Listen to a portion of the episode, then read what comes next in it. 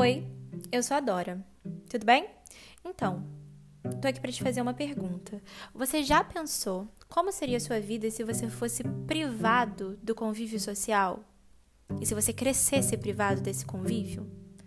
Já pensou como seria se você não soubesse se comunicar com as pessoas à sua volta? E eu não tô falando sobre não saber falar, não. Eu tô falando sobre não saber se comunicar nem oralmente, nem gestualmente. Você já pensou como que seu cérebro iria se desenvolver nessas circunstâncias?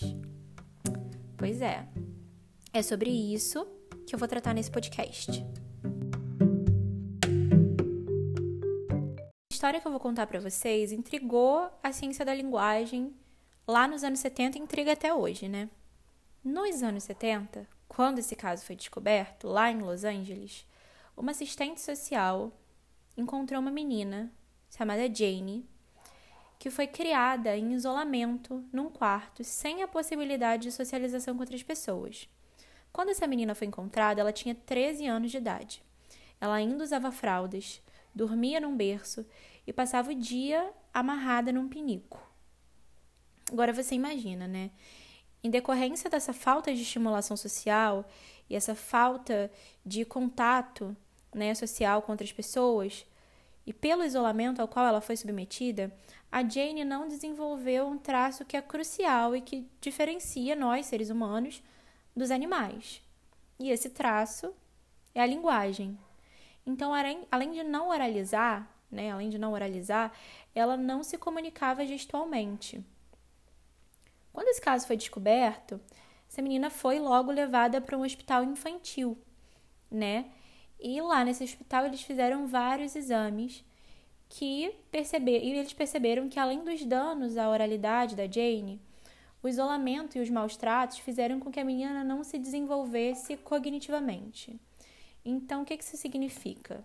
Significa que aos 13 anos, a Jane possuía a idade mental de um bebê de um ano e dois meses.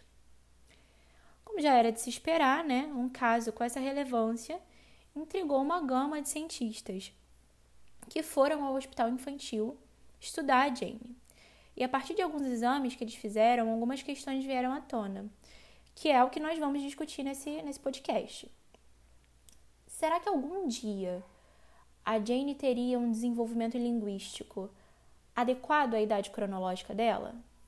Será que seria possível apagar as marcas dos traumas que ela sofreu, como se a gente clicasse num botão e tudo voltasse ao normal e ela voltasse a se desenvolver como uma criança da idade dela?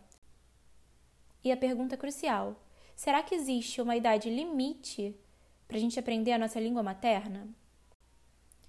Pois é, para estudar o caso da Jane e tratá-la de forma efetiva, os cientistas, que eram linguistas, psicólogos, médicos, psiquiatras, que estavam envolvidos no caso, usaram como base as literaturas antigas, né, que exemplificavam um caso semelhante ao da Jane.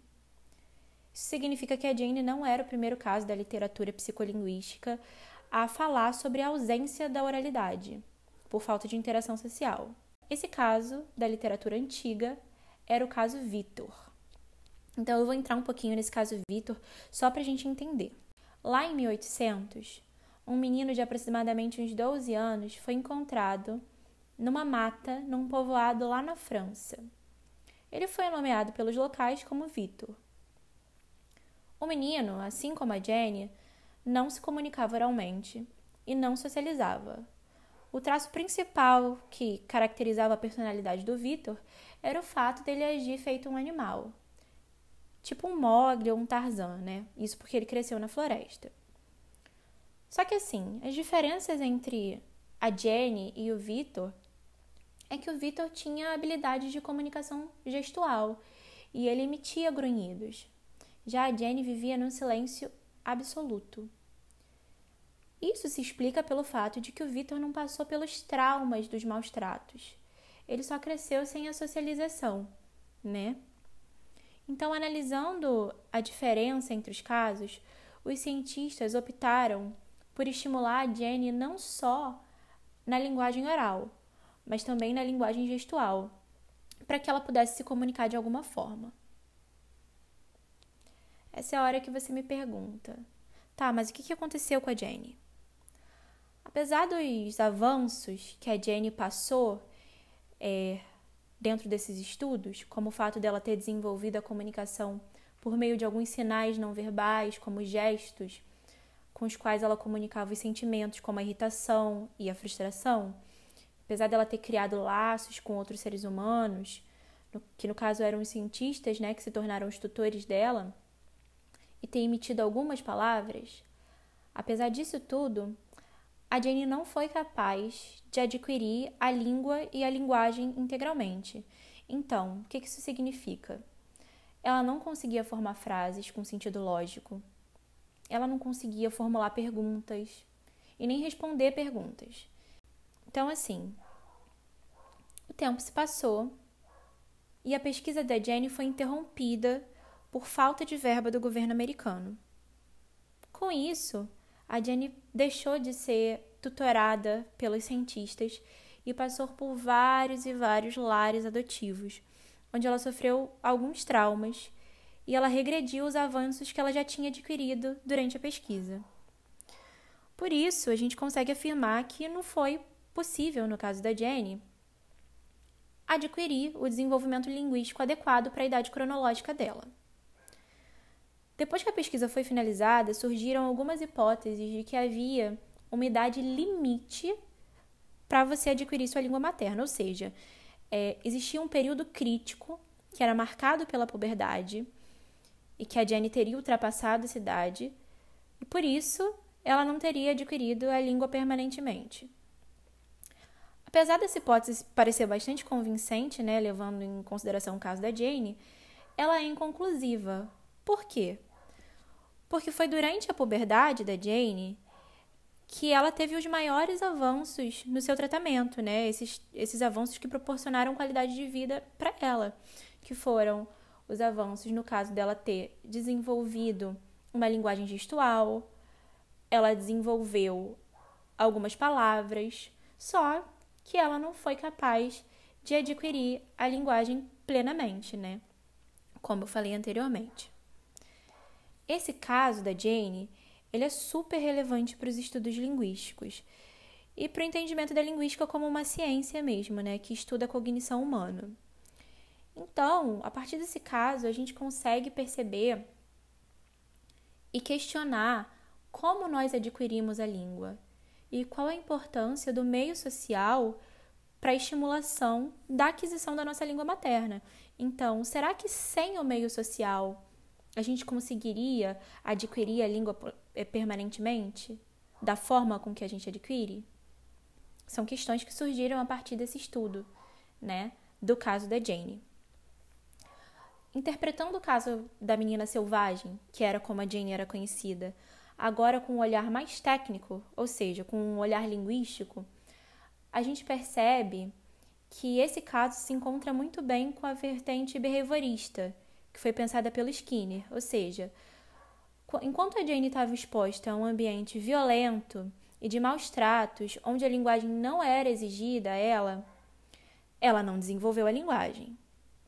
Entretanto, a partir do momento que ela foi estimulada e que ela estava em um ambiente saudável, afetivo, com os cientistas que estavam diariamente desenvolvendo a capacidade dela falar e dela se comunicar, ela passou a se desenvolver e a se comunicar num curto período de tempo. Então pensa, ela viveu 13 anos da vida dela num ambiente onde ela não era estimulada, onde ela era exposta à violência e a maus tratos. Quando ela foi para um ambiente onde ela passou a ser estimulada, ela passou a se comunicar num curto período de tempo. A partir desse caso da Jane, nós conseguimos entender o quão cruel e o quão violento e o quão maléfico é impossibilitar um ser humano de estabelecer, relações com a sociedade. Já que o saldo dessa privação da Jane, né, o saldo dessa privação das relações sociais, foi impossibilitar um ser humano de interpretar o mundo à sua volta através da comunicação. Então ela não era capaz de falar sobre seus sentimentos, ela não era capaz de falar sobre seus sofrimentos, sobre as suas dores, não era capaz de se expressar e nem de criar uma relação com a sociedade à sua volta, porque ela não sabia se comunicar. Além disso, é, a gente entende a importância do meio para o desenvolvimento linguístico e o quão crucial a comunicação é para nós, seres humanos.